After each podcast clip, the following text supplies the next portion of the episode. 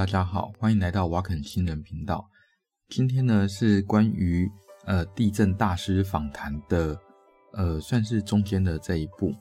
那今天主要要聊的内容呢是目前对地震的研究，那有没有一些比较新的一些方法？那还有就是说，根据这些方法，我们对于地球的内部结构又多知道了哪些事情？这样，那这一集呢是呃。三部曲啦，算是地震三部曲啊，就是说，呃，一个访谈里面的中间的这一部分，那也欢迎跟上一集还有下一集一起听哦。好，那我们就开始哦。上个厕所回来就变日本沉默了。我比较想知道会不会发生，因为很多人在讲啊，然后还有好多漫画、动那个什么电影都在拍啊。哦，日本沉默，日本不会沉默，日本只会往上头、往上顶而已吧？没有，就是所以他刚没有，所以我们刚刚讲的就是说，在一个呃绝大多数以末代的系统，它只要是一直很活跃，像日本绝对是，还有两个以末的以末代这样的架构，它一定会有制造火山哈的的的元素，这个元素就是以末的下去，你看你每年以末多少速率嘛，你下去之后，其实熔融的呃岩石就会想办法往上，那可是问题就是要怎么样能让它上面的地貌全部改变，就是你要有非常大的火山爆发，是吧？嗯对，非常大非常非常大的火山爆发，它这件事情是只要富，假设我们假设这真的就是他们讲的，就是富士二零二五富士山山的火山爆发这一件事情，也就是火山活动的这个呃它的周期性这件事情，它是完全可以追的，因为火山爆发就岩浆岩浆库哈就有存岩浆库存在已经可以已经可以知道了，确实就是一种透视的方式，我们把它叫做。就是在医学界讲 tomography 叫做什么？电脑断层断层分析。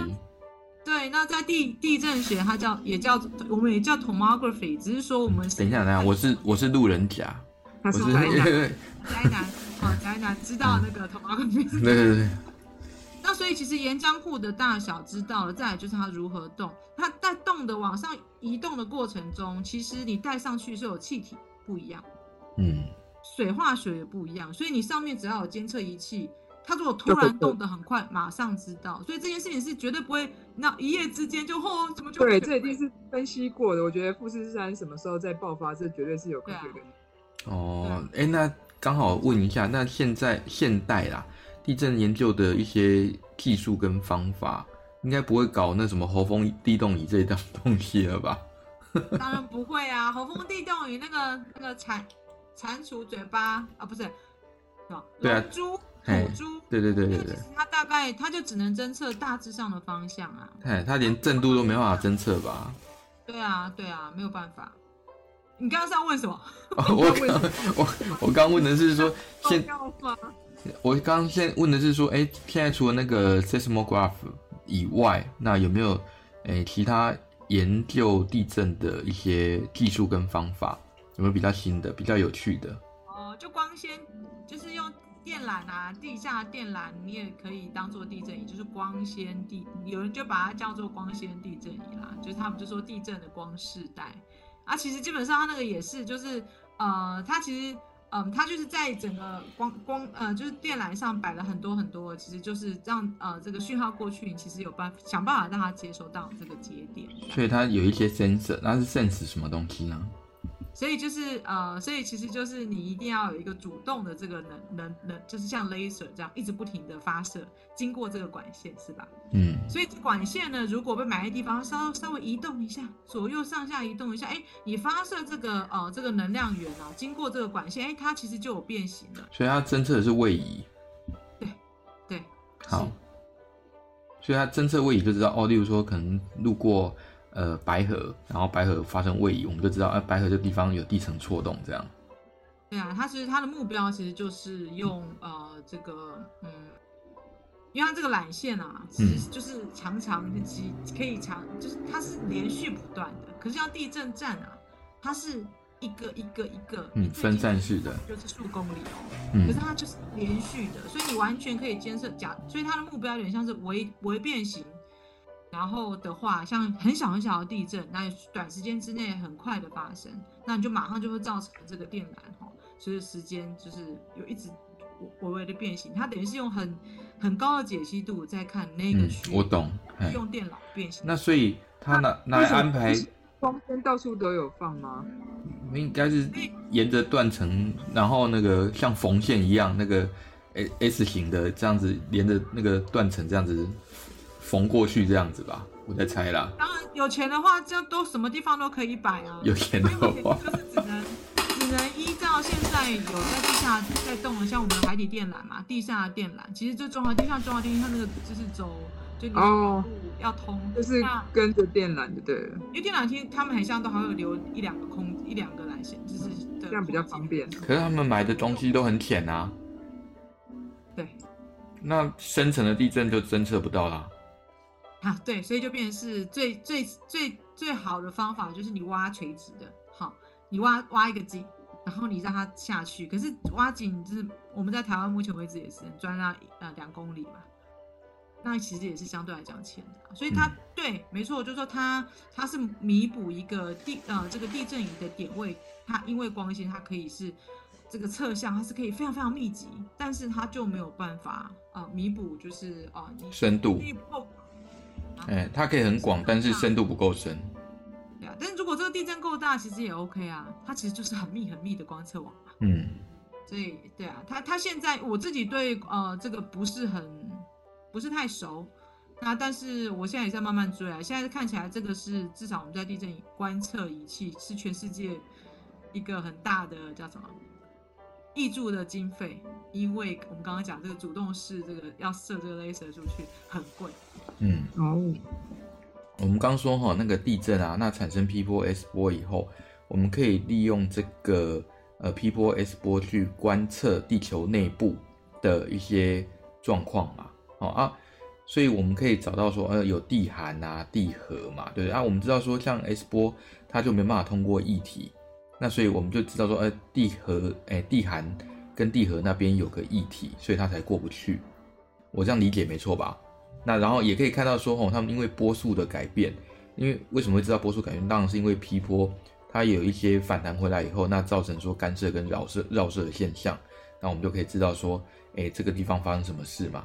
那所以我们可以知道地下的一些结构，为什么会有这些不同的分层呢？例如说地函，像什么股市不连续面啊、莫氏不连续面啊，还有就是说 S 波在什么状况下它才完全无法穿透？那这个液体的定义又是什么？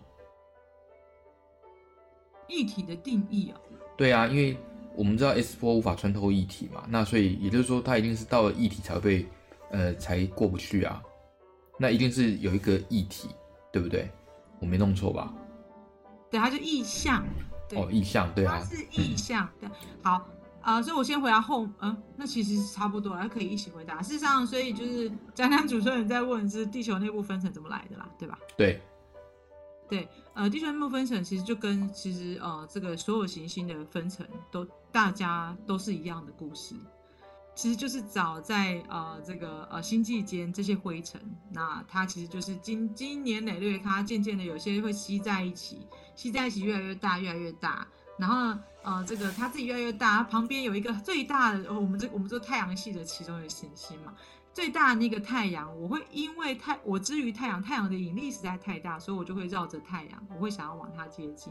那我自己绕着太阳呢，呃，在呃就渐渐的，哎，这是积聚的物质，它已经就是渐渐越来成熟的时候，因为它其实一开始是在非常呃热的状态下。那它星际之间当时呃的的组成物质，当然就是跟地球原始的组成物质当然是很像嘛。所以像大家知道，那我们有细酸盐类，对，岩石细酸盐类，所以照理说星辰之间也会有细，也会有氧，也会有硫哈铁，这些加加减都有一些。但是呃，它其实当时积聚越来越呃越来越大的时候，其实很重要的是它增温过程必须要有冷却的过程。所以这一些这个呃这个不同哈啊这个有不同化学式结合的这些分子呢，它因为它们的熔点跟什么就你可以融化，跟你冷却的时候析出嘛，跟凝固点不一样。它这时候一旦我本来是熔融状态，后来冷却了，所以呢，你就迫使我们我们叫化学分异，就是那个有些那个熔呃凝固点不一样的就被吸出来了，变固体，可是其他的它自己还是熔熔融状态。所以渐渐渐渐你就发现，哎，我们以前在说那个说啊，地球形成就是因为啊呃，呃这个重力分异是重的全部沉下去，其实也不全然是，因为事实上是因为。整个这个行星在形成的时候，你是不是一直持续加温？你有加温的减温的机制，所以你就是一直一直在进行的熔融，那个呃这个凝固熔融凝固，所以到最后其实就是一些呃元素哈，它的化学呃这个呃这个嗯它的化学分子哈，它比较重的，它就会慢慢往往下沉。那这些当然就是跟铁很喜欢粘在一起的镍。嗯对，那所以当时我相信是呃铁跟镍他们是跟这个你知道也是跟氧一起手这手牵着手一起沉下去。可是后来的过程中，渐渐的有一些比较呃像也呃氧呃氧啊硫啊矽，它可能有一些它它其实就喜欢它它们的亲和亲和力呢，就喜欢跟其他的矽一起，所以到最后就是谁跟谁当好朋友，跟谁比较重一起沉下去。然后啊，到最后就决定了是铁镍会进到呃这个整个行星形成中这个最最内部，所以你就会发现所有的陨石，我们即便在呃地地球上捡到的陨石啊，它基本上就是如果你看到它有呃这个呃铁镍，代表它事实上已经有核心了，意思就是说它其实是呃已经是呃进到了一个化学分异，你把铁镍丢下去，其他的呃这个浮上去，嗯。那亲得上来，这就在最原始的分层，就是我们的地壳、地函，就是细酸盐类跟铁镍，这分了两个分分分的开开。其实不是每一个行星都有这种，所以你们听过什么哪个？就是全部都是气体的行星啊？哎，他们就没有这种分层架构，或者是有些呃，它的地核啊，哦不，sorry，它的核啊，啊，它其实很小。其实全部都取决于它当时在形成过程中它的温度条件啊，增我增加就是增温减温。所以地球其实很幸运，就是等于是在一连串形成的过程中，其实就是化学，那化学过程决定一切，沉下去的就是地核。嗯、那这个呃温度很高的哈啊这个跟呃就是在在地核的尺度，它在呃高度压力下，它反而又变成铁镍哦，反而会变成这个呃固态。所以我们在最最内部这个内核啊，它反而是固态，可外核压力稍微低一点嘛，它反而是液态。所以有人常常会有人问你问你说，其实我加温加加加加加加到最高，我铁镍都融化啦，它不怎么不是在最内部？可是没有，我在地球里面温度压力这两个条件决定了我那个它是液相还是固相？嗯。所以现在就变成是呃，以这个条件就是，哎，其实我们在呃地球内部的温呃压力跟温度啊，让整个地核有分上呃，就是外核跟内核。那铁镍它就是在呃压啊、呃、压力稍微小一点的时候，哎，它反而就是会以这个意向的方式存在。所以我们的地球的磁场是从地核的外层产生的嘛，对不对？照这样说。一对，就是磁场的产生，你必须要导电流体，嗯、就是电生磁嘛。那这个流体呢，为什么会啊、呃？你有流体之外，它还要会动，因为电生磁它需要那个电，你知道导电流体要会动、嗯、我知道要有电子的那个运动。对，所以其实就是我们的科氏力啊，哈，我的地球啊自己会动啊，这件事情它就会决定我导电流体怎么动。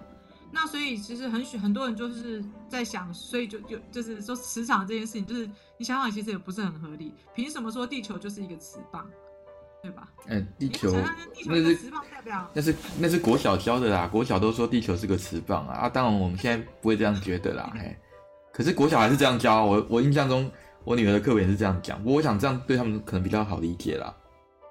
但是地地磁呃地球磁场，也就是说只要任何事情跟 core 地核有关，都是最难了解的，因为我们没有任何的样品是从真的从地底下的 core 来，我们所有的呃地核的研究都是从陨石来的，或者是模拟，嗯，就是你要就是经由地呃核的模拟，就是要假设这磁场这个的模拟，它事实上就是要真的就是要有一个导电流体这样的一个旋转的机制，所以他们有些就是物理实验就是非常非常大的机具，然后操作真的就是让它一直在动。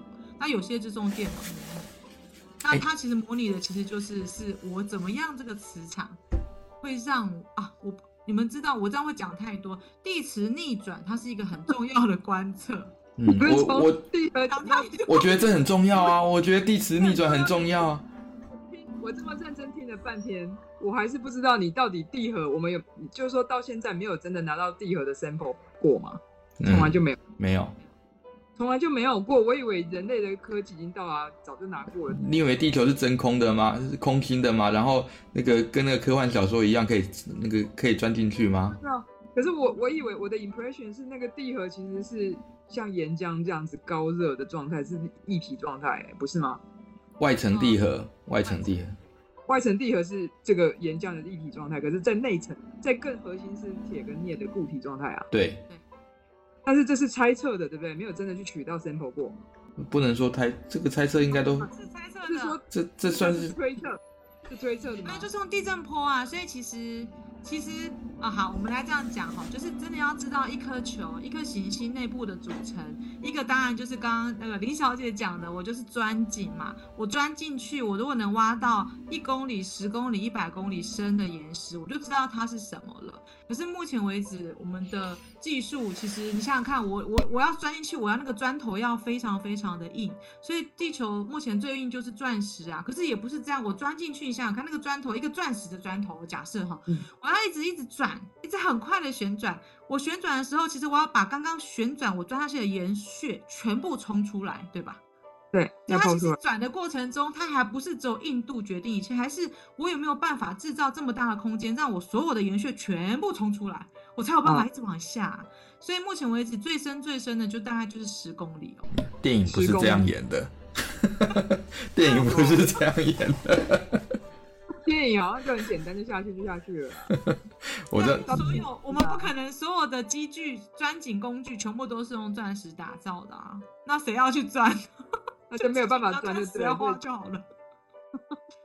没有，就所以其实，所以刚刚就是就是直最直观的方法就是这个。那另外一个呢，就是我们刚刚讲地震波，它就是间接的，没错，但是它可以非常精准，因为能量是没有办法往外传，所以你用间接的方式来推测，就是嗯，我呢需要底下的这个介质，呃，就是这个穿穿经过那个好那个材料，它要是什么，它要变成什么，那、嗯、我们在这边就是就是地震波经过那个地方要跑多快。用这个速度来定义，好说任何一个深度、任何一个空间，它都有一个特性，就是地震波跑它的速度。那我们就要来推测了。那怎么推测？就是我们在手上会有一些合成样品，对吧？嗯、就说呢啊，像铁链，我铁链到底要要用多少的比例跟铁合作呢？要花多少土地？要不要放硫呢？那你就是用合成样品。然后这时候呢，它这个叫钻石高温高压的实验，它就是一个钻石高压粘，上下一压，你把那个压力哈、弄得很大很大，要怎么做呢？要你要等同于地球内部的压力嘛，那你那个接触面积要非常非常小，所以这高温高压实验厉害就在过去啊，其实二十年前其实根本没有办法知道这个这个快要到地核那边发生什么事，现在已经可以大概到可以到这个快要到三千公里，那哇其实。那其实就是给我一个可能在那边的温度压力，然后我们想办法在合成样品进行实验。那实验要干嘛？就是你给他制造那个压力跟给他的温度是这么高，那你就说我发射一个这个超声波过去，我量取这个样品经过超音波啦，超声波那个是中国用语啦。啊，那这样要叫什么？Ultrasound 是超音波啦。超音波对不起。超声波那个是中国用语啦。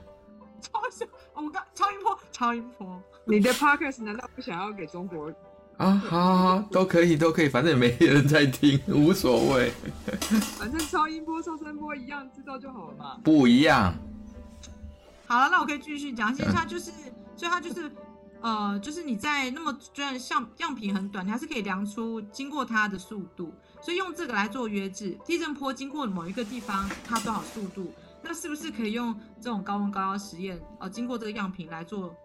就是有没有办法差不多，所以那你就是一直慢慢调整啊。嗯、所以其实这个严格已久了，就是这发展一路以来，其实就是经由我们捡到的陨石，经由对地球形成的推测，然后再配合一些真正的呃这个有些岩石样品是陨石来的，啊，因为陨石样品就是有铁链哦，哦，就是有些真的是它的呃已经长出一个呃铁链的核心，然后掉到地地那个那个什么啊、呃、地球来。那另外一种真的就是合成的，所以你有观测你捡到陨石啊、呃。那如果说你是岩浆跑上去的，就是其实就是我们的地含物质嘛。那这个也是很真实的岩石样品，这不是从其他陨石掉下来。嗯、那这个都是一直用来检验地球内部的组成成分。所以最难最难的是，知道我东西南北，我在三千公里深的地方，怎么东西南北会一样吗？不会一样。所以它就需要你的地震波要密密密密的扫过，然后你要，那要常常有地震才行。对，因为从头到尾，对，从头到尾的约制就是哦，没有常有地震之外，其实还有一个就是呃，你的呃那个地震也要摆的够多。嗯。那现在唯一的唯一的问题就是呃，海上都不能摆资料，嗯，是吧？啊，我们有绝大多数的面积都是海啊，在地。哎，不是海底有吗？海底没有那个，有它很造价很昂贵啊。我们常常就是我自己也没有去摆海底地震。哎、欸，我突然我突然想到那个复活岛，复活岛就是太平洋中心呐、啊，啊那个地方就是周围三千公里都没有陆地啊，那那个地方应该要摆一个吧？那要有人出资啊，因为你要有船过去摆。赶、哦、快找干爹。可是你知道那个地震仪、海底地震仪？我看那个日本沉没的那个电视剧啊，它是一个 海底的机器，像潜水艇这样无人的。就下去这样测啊？为什么不要用那种？可以啊，但是你其实你要摆一个仪器让它固定在那。潜水艇是潜水艇是活动的啊，而且它又不是那个一年三百六十五天二十四小时都沉在水底。它是无人的，是真的，是真的。对啊，就是有有有无人是对，就是海底所有的操作哈，用无人，无人的无人机去摆设，就好像我们的很多的太空任务其实就是无人，然后你去摆。那会有一个问题，它这当然了，就是说这个是可做，可是它有时候就是成本考量。其实我觉得，即便因为所有的都就其实它都需要机具啦，因为你要挖一个洞，你才能把这个地震仪器摆进去。可是，即便是在比较浅的地方，你做这件事情，地震仪常常也会毁掉。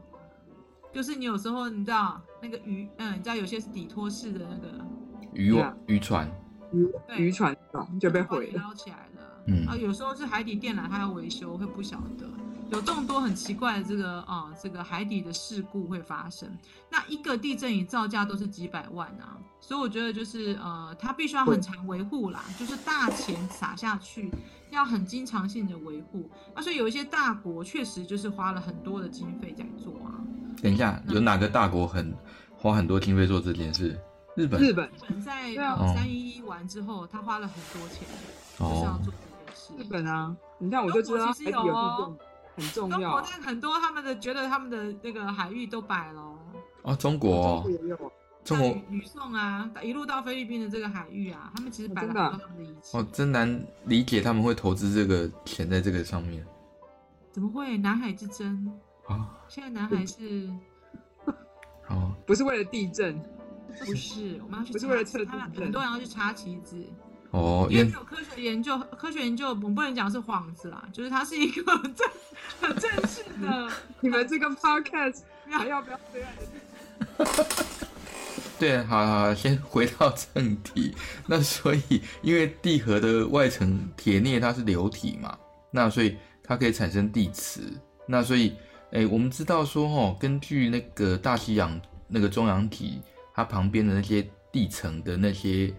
哎，岩层的那个磁性的那个记录，那我们可以发现说，哎，其实有地磁反转的状况啊，就是说每隔几年几年，那几万年几万年就会有那种地磁反转的状况。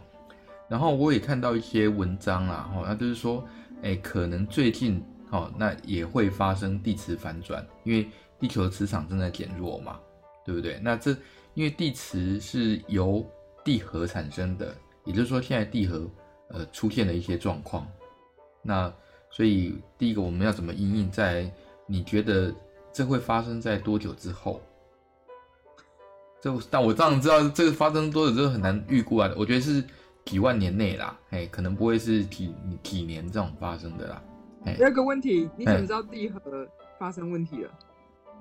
我怎么知道？因为我会算命啊，这样可以吗？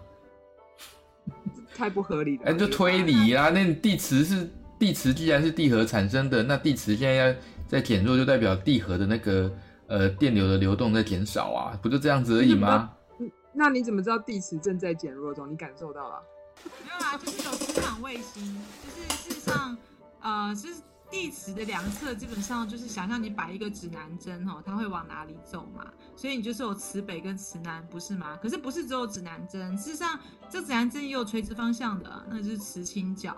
好，那所以其实你就是照理说，你就是会指向，呃，就是你的意思就是地磁的测量，这个还只是方向，你还有大小。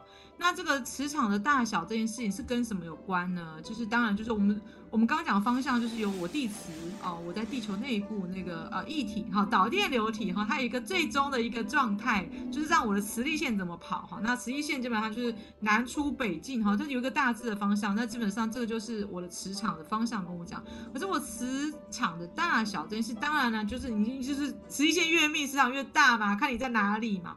可除了这个之外，外面确实就外部磁场哦，它会干扰，所以是像太阳风暴啊，就是就是外面的磁层，好、哦，它也会影响。那所以刚刚呃李小姐讲的其实也蛮有道理的，但是但是这件事情内外是分得开的，因为事实上呃就是你有在呃不同空间得到的这个磁场的资讯，那确实就是地磁本身它的。它的呃方向跟这个呃它的就是南出北进哈，这个磁力线哈，它的这个方向决定了我的这有没有一个偶极嘛，一南一北，这个其实都一直在变啊。那其实但是因为磁场的观测，其实也顶多就是几十年，所以得要所以这这个就是一个理论嘛，理论就是说我在这几十年的观测，它一直在变哎、欸，我的南磁南极跟磁北极，想象我的地球哈，全部就是。我把这个整个世界地图哈，每一个空间网格我都给它一个，到底磁力线是出还是进？好，那就想我应该要是磁赤道切一刀，磁赤道以北全部都是那个磁力线，就是应该要进去的，对吧？然后磁赤道以南的全部都是磁力线应该要出出来的，对吧？嗯。那这个东西你就发现，哎，如果你用这个方又来分，我到底这个哦磁哦磁力线就是出还是进，你就发现其实你根本地球它就是有一些呃应该要这个磁力线应该要进去的，它出来了，然后呃磁力线应该要出去的，它进去了，这样。那这个其实很好理解，就是因为磁力线出去，其实基本上是。就是跟有导电流体的状态决定啊，对吧？对啊。你想象就是，如果说外核它的导电流体流的方式稍微转动了一下，那这个转动有可能是因为我地球一直在做自转嘛？那这个自转的状态下，我导电流体局部的变化是一定有可能产生的，因为它自己就地核的扰动嘛，哎。对，那像这样其实就是我本来要要出的，可是他进来了，因为我我我知道我导电流体的流场不一样了，嗯，所以这件事情其实是可以理解的，就是照理说，以我们地球内部是不均匀的，即便是铁镍的呃这个流体，它绝对就是东西南北上下。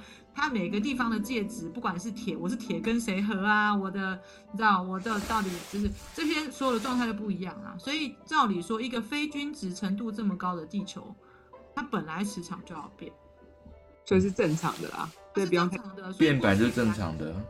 那只是说对人类会发生什么样的影响，然后呃再来呃怎么讲？就是你觉得多久会发生这件事呢？这个我真的不知道。你用算命的可能就算得出来了。这个我真的。哎，你先去预测一下日本沉没好了。又来了。那我我还真的不知道。那我再问一下哦，像呃，举个例子来说，地球磁场其实对我们人类的生存很重要嘛，因为它可以抵挡那个太阳的离子风。那它那个太阳离子风它吹过来的时候，它有可能把我们的大气层给吹走。哦，所以火星就是因为没有磁场。那所以才会造成说那个火星的大气层非常的那个稀薄。那可是，哎，金星也没有磁场哎，金星相对于地球来说，它磁场也很弱哎。那为什么金星的大气层这么厚，它没有被吹走？然后再来就是说，呃，相对地球来说，水星是一个非常小的一个行星。那这个非常小的行星，为什么它的磁场会比较强呢？为什么？那再来就是说啊，我们知道说那个伊隆马斯克那个疯子啊，哦，那他之前都喊着说我们要殖民火星啊。那如果要殖民火星的话，我们要怎么样在火星上制造磁场，才能够呃让呃人为形成的大气层不要被吹走？你能不能一次一个星就好了？好哦，好好好，对不起。其实这串问题，这串问题我还真就是这个啊，对，主持人设计的这这这这个这一串问题是我最不知道怎么答。就是又是金星，又是火星，又是水星。嗯，好，那我们先跳过，先从第一个来。其他的行星有没有板块运动啊？撇开气体行星。对，就是其实一般大家觉得最有可能呃有板块运动的就是火星。那主要就是因为从磁场卫星来看，过去确实就是那个磁力的条带。我们刚刚讲哈，就是呃就是有没有磁场，磁场卫星也看到。那事实上火星就有这样子的一个呃这个特性，这样。但是呢，呃，那那现在问题就是，哎，这个板块运动到底跟磁力调带有什么关系？那这个磁力调带是怎样？好好，所以我们就要讲说，哎，这个呃什么东西？我们刚刚唯一没有讲到，就除了地磁，应该说地磁是让我们地球本来天然就有一个磁场，可是这个磁场呢会被什么看到？除了磁场卫星，事实上它被岩石记录下来。所以呢，其实这个岩石它其实就是在滚烫的熔融的状态，就是细砖岩类哈。它其实假设它有磁性矿物的话，事实上它上来到呃这个海底冷却的时候，它就记录下了当时的磁场的方向。那所以啊，就是如果说过去，所以刚刚那个主持人在讲，就哎过去什么磁力条带，就是整个这个海洋中央极，中央极的这个地质的记录它是怎么样？其实就是哎我在。其实一直追啊，几百万年、几千年的这个呃这个地质记录，你发现我的磁性矿物吼，在特定的时候，它就是哎那个磁场啊，怎么完全不一样，完全不同方向。那跟你说，哎，其实我在这个岩石被冷却的那个时候哦，它是磁北是这样，好，地球那时候有一个北极跟南极，它方向是这样。哎，可是过了好一百万年哈，哎，在同一个地方啊，它的那个它的那个磁场的方向是完全相反。所以当时就觉得，哎，这个到底是什么原因？那有没有可能是你那个地方啊，其实就是你的板块被移过去，北边又移回来了，这样你根本就是在你根本就是南南南呃磁北跟磁南的空间位置一直在这边飞来飞去，哈，有没有可能这样？那可是后来就去算，就发现其实，哎，他们所有的磁极都要对应到一个移动中心啦，所以他们基本上就是用这种方式来利用全世界各个不同。地方就大洋的这个呃地层柱来追，就是磁性矿物跟我们讲的这个反转这件事情，嗯、不能由板块的呃这个南北好这样一直移动，地理位置的移动呃的呃来呃说明。那那另外一个最可能的说法就是，其实呃地球的南北呃是就是呃磁南跟磁北会随着时间变。那这个哪个比较有可能？当然是磁南磁北变啊，后面那个，所以其实变比较可能。对，所以所以这件事情会跟板块运动会扯上关系，就是因为为什么中央级会一直有新生成的磁性矿物被冷却呢？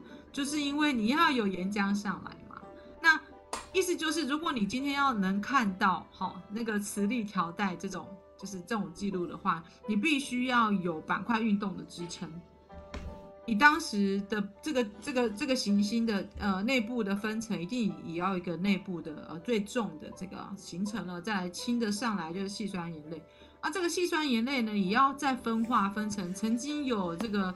呃，在最最浅的，它是最冷的状态的，然后它有重有轻哈，然后渐渐渐渐已经岩石圈连在一起了，然后它开始进行互相的移动了，这个框架下才会有岩石圈岩石圈哈，就是这些呃这个不同的呃这个特性的这个岩石圈一块一块，它们进行互相的运动啊，这时候才会有你没有东西。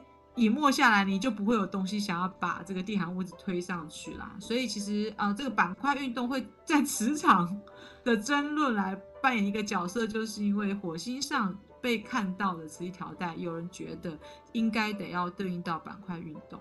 那事实上，那他们就去找啦，那就是地球上所有的板块运动啊，能支持的证据，其实就是高山嘛，对、嗯、对吧？板块运动可以给我们火山爆发。然后可以给我们就是各种不同的地貌，所以他们就去追看看，哎，这个哎、欸，奇怪，那个火星上有很高的山啊，啊，这个很高的山到底有没有需要板块运动？你说 Olympus 吗？奥林帕斯山。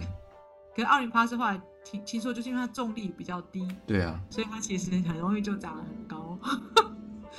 总之就是目前为止啊，其实呃，火星上板块运动的争论已经差不多结束。就是目前为止，火星是没有板块运动，但它过去它有。嗯，所以意思说它磁力条带是因为它过去有磁场，然后改变过以后，那所以才留下这种磁力条带的那个呃证据嘛，对不对？那现在没有的话，那我们如果要殖民火星，要怎么制造这个磁场？所以我们刚刚讲了导电流体嘛，所以它内部的热状态得要支持你的流体存在。然后因为你知道啊，那你就说，哎，那那个火星内部到底有没有流体？没有人知道。那因为火星上，就算最近那个火星任务，它其实就是一个地震仪，嗯，对啊，我知道。哎，它地震有测到，有测到那个震波呢。我上次有看到。对对，所以他们就，他们后来就是有很多有一些地震事件被侦测到。目前为止，其实就是说他们地壳还是一直有持续在收缩。那有人在怀疑，其实就是跟热胀冷缩有关。嗯。好的一个，然后热胀冷缩，你就会有局部的收缩，那有一些裂隙会产生，它就会有一些啊、呃、这个地震活动这样。所以火星有地震哎？有啊有啊。有啊，有火星震。我们系上有个老师就是在做这个。哎，他不能叫 earthquake，他叫 marsquake。对，叫 marsquake，他叫火震。对对对，地震啊，对。嗯，火星震啊。我们系上有个老师就是做月震啊，跟火星震。那月球也有地震啊？有啊。月球也有地震啊？那月球里面内部？月球没有，月球没有地震，月球有月震。月球有月震，fine。那月球的月震就表示它自己也有板块运动啊。没有，并不是有震动就有板块运动。刚刚就跟你说，一开始就跟你讲，地震又不是只有板块运动才会，肥宅跌倒也会啊。拜。就是说，我们刚刚讲那个，只要有那个呃，你就外外外来的小陨石、大陨石的撞击都会有啊。所以就是要慢慢厘清呐。那月球也有那个磁场吗？月球没有啊。OK。嘿，因为它没有液态地核。哎、呃，不是地核，月核。但是火星有没有液态地核？没有，应该是已经凝固了。根据哎，根据我的了解是这样子。请问一下，那像水星这么小，理论上哦，它那个地核应该也要呃凝固了嘛？那所以在这种状况下，为什么水星的磁场还很强？其实我真的不知道哎、欸，老实说。水星水星很小吗？完全没有研究水星的磁场。对我，但我可以，嗯，我可以再研究一下，因为我们的老师也在讲水星的磁场。哦，那金星呢？我对这个议题完全完全没有任何研究。那金星呢？金星没有磁场啊？为什么？可是，就跟你讲，哦，其其实我这种火星有稍微知道一点。哦，真的不是做行星的，人家是做地球的，科学是另外一个科学。哦，好好好，对不起，我地球，对不起。我我那我先问地球的啊，那那那现那现在那个地球的呃结构啊，有没有新的发现啊？有啊，就是地球结构有很。越来越多发现啦，就是呃，一个就是嗯，它那个地核跟地函的交界，就是大概快要到三千公里那边。嗯、其实照理说，就是下面就是铁镍，上面就是细酸盐类嘛。嗯。那这边其实是一个非常热交换，非常就是频繁频繁的地方。嗯。这边其实被发现，它其实是厚厚的一层。然后呢，它想象你如果走在这个快要到三千公里深的地方，你感觉就是经过一个，你会经过高高低低的山。这个山呢，跟最高的跟最低的可能差了三百公里。嗯，那意思就它厚度是三百公里这么厚哦。那它高高低低呢，很特别，是因为它高高低低，它在的那个地方，它的温度特性不一样。好，如果你上面是有一个曾经就是过有那个巨大的隐没板块的话，那它这个板块确实会掉下来。所以也就是说，我们在、啊、板块会掉到那么深。板块的应该说板块掉下来，好，就是板块掉下来是如何呢？就是任何一个密度不一样的，它只要我们都会想说是密度决定一切，是吧？嗯、可是，在整个地函的，就是大概就是嗯两百公里以下，全部都是熔融状态了，它全部都是软软的哦，所以决定了，大家都是游来游去，流来流去。那什么东西密度其实只能决定它往哪里流。那所以就是那时候就是粘滞性决定了你任何一个东西它的终点在哪里。反正他们的终点就是再也下不去铁镍，但是他们有可能经由你粘滞性，呃，就是在各个不同的地方哈的差异，它让这个板块的其中就是一些一些小就是碎碎屑啊掉下来。那有人，所以你就说啊，这个怎么追啊？事实上，如果你拍同拍一个成这个地震层析成像，就是 tomography。啊，有一些让你呃隐没的这个板块哈，它的这个在地震波波速的表表现，其实就是它相对来讲比较跑比较快，经过这个板块，因为它比较冷，嗯，啊旁边都是比较热的这个地寒物质的话，它其实就会比较热。那所以你就想说，哎，这个啊、呃，这个这个有趣的争论是，超级火山爆发怎么来？什么叫超级火山爆发？超级火山爆发就是你要一个超级大的岩浆库，这个岩浆的来源必定要超过一百公里、两百公里嘛。那最深最深岩浆库可以到哪里了？它可以到两千九百公里，你相信吗？我这就是热点学说，像夏威夷呀、啊、下方啊、呃，就有人去追。那你说，哎，这个这个可以追吗？可以，因为如果这个岩浆的来源是这么深的地方，就是我们讲两百公里之于三千公里。那么呢，他们携带的东西会不一样。那因为反正你爆发了，你在地表上就可以采集这些样本啊。那这样本它的同位素的比值，好，它就会说明说，哎，我现在在多深的位置这样。那呃，这个他就去收集各个不同的资讯，就说啊，因为我们到目前为止也没有任何证据说明，呃，我有一个岩浆库是从呃这个三千公里这边出来啊。这个跟巨大刚刚在讲板块坟场的关系就是。如果板块可以一路下来，哈，它的坟场就在三千公里的地方的话，那你就有办法带动这些所有流动的物质上去。嗯，那意思就是我们在讲地寒对流啊，以前我们在教科书上讲地寒对流，我们觉得很无聊嘛。你想说，谁会？不会啊，我觉得很有趣啊。对流，对，但是事实上，地寒对流到底是在三千公里内呢，还是在两百公里内啊？这个就很大的差别了，因为你有多少的岩浆库的来源是从多深的地方来，所以当时说巨大的岩浆库会对应到超级火山爆发，可是其实也不只是不只是这样，因为还有看你多大力量冲上去，我们讲就是动量嘛，所以他们就去累积啊任何一个火山的点，然后就说，哎，过去曾经有这种短时间之内大量的这个呃火山的岩料，这个他们叫洪流玄武岩。累积在那边，你就说哦，给你一分这样。那刚刚讲同位素比值也给你一分。那如果呢？哎，你去拍那个这个断层扫描，给地球拍断层扫描，你说在这个地方呢，这个火山下面呢，哈，它全部都很，全部都是高热的岩浆库的表现，就是速度特别低，那也给你一分。嗯。还有什么？还有就是像夏威夷不是有岛链吗？他就说，这听起来你们这个也是算 criteria 的啊，就是算。是啊，这就是因为他每个人方式不一样，像这个就是就是只是要说是可以被量化的，嗯，那这个结果就其实就是他收集了全世界很多不同地方的火山，因为火山刚刚讲那个板块就是板块运动，就是绝大多数的火山都是在板块边界，因为我们刚刚讲隐没板块一部分融上去啦，中央级上去啦，就张裂型跟隐没型，可事实上有一些是远离这些板块边界存在，就像夏威夷嘛，对不对？都是热点火山，他们去找这些远离板块边界的孤零零的火山，来看看它有没有可能是是那个证据，证据说明了我的那个整个地寒对流呢是要最深的地方就是在三千公里。哎，等一下，那那孤零零的火山还有哪些啊？除了夏威夷，我只知道夏威夷。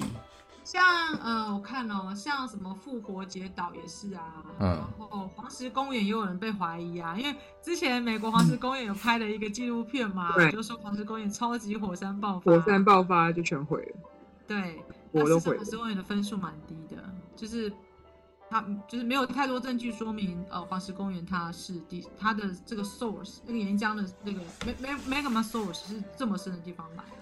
嗯，但是现在它就是，所以这个我们刚刚讲，这就是一个全球的模型。我从透视图看，我地球到底是怎样？你发现它不是只有分层，它在那个分层后，你给它一条线呢，画了很多同心圆的架构下，你发现，哎，你要多画一个隐没的板块，有些地方隐没的板块它可以撞到这个地核跟地函的边界是三千公里，那有些地方，呃，它撞过去，它大概在对对另外地球的另外一边就差不多，就是你有一个巨大岩浆库可以上来。所以这个就是一个全地函对流的框架。他说的是地球内部的结构，它开始有随着时间动了。嗯，那会不会会不会我我只是猜测啦哈，毕竟我们是学这个的，就是说夏威夷的那个火山的岩浆库可能比较深，所以它可能会被隔壁的板块给戳到，那隔壁隐没板块给它戳到，然后造成说，诶，隔壁板块联动到那个夏威夷火山的那个岩浆库这边。因为你，我刚刚本来从我本来从来没有想过板块隐没板块可以隐没到那么深。没有啊，其实他们的空间距离非常大，因为隐没板块一般呢、它的空间距离就大概是隐没到一两百公里。然后你看它隔壁，你看哦，就是你刚刚讲这个，它们空间距离都是几千公里以外啊。所以就是呃，你从从这你想想看，就是你要去证实，就假设你想要打找到答案，最简单的方法就是，反正就是一个地球切一个剖面，你把每一个隐没板块的形貌都画出来，这可以画，然后你再把岩浆库可能的位置画出来，它基本上都不会重叠啊。嗯，对，就是其实它是，所以我们刚刚讲热点的定义我。我有一个问题，你们一直在讲岩浆库，可是。记得最早以前你讲到那个地寒，就是就是所谓的岩浆，对不对？很热的岩浆。可是在最深的地核其实是铁镍，是固体固状的。嗯，那为什么那个固状的不会被那个岩浆那一层给溶掉啊？啊？就是那个铁镍最中心的那个，为什么为什么它不会被那个这么高热的那个所谓的岩浆的那一段的地地函把它融掉？因为它里面更因为它里面更高热啊，它只是因为高压所以才变成固体啊。但是最中心是很热、更热、更热的状态，它是对，但是它压力太大了，所以变成固体啊。你看过三相图吧？没有。你国高中不要这样嘛？我家是那个，那哦，文组，对不起。我不是念文组的，我我对地科，我可能以前就是直接跳过，随便念。没有啊，这不是地科，这是物理的啦。对，这是物理呀。这就是一个，我对物理就直接跳过，我是放弃物理。真的哦。对啊，这这个其实对啊，其实我觉得很妙，就是这刚好我我可以顺便这个插嘴一下，就是这就是很多人对地球科学迷思啦，就是说事实上地球上所有的事情都跟我们有关，那可是大家就会把它当成是一个学科来学。事实上，所有的物理、化学跟数学，其实就是他们才能有办法解决地球的问题啦。那这件事情，我就觉得其实也蛮特别的。我觉得我们把它当成是一个学科，在台湾不见得是好事，因为很多国家地球科学事实上是没有进到国小、国中、高中的科目里，所以他们对它保持的这个好奇心哈是存在的。他们不会一开始就说啊，这个我不喜欢念。对，他们在大学，他们就是会比较可以适性发展。可是我们在这边高中教科书写的一些都是死死知识，没有好奇心就觉得啊，不就这样。嗯。啊、所以刚刚对不起，我刚刚没讲完。哎，除了除了这个三千公里的哈，这个高高低低，那个地核啊，呃，有一个内核叫 inner core，inner core 里面还有一个 inner inner core。哦，有有有，我有听说。好，以上就是今天的节目内容。那喜欢我们的节目的话，那欢迎按赞、分享、订阅哦。好，谢谢。那顺便再提醒一下，这个是呃访问地震科学家的三部曲的其中一部分。那也欢迎有兴趣的话，可以把另外两部分找出来听哦。拜拜。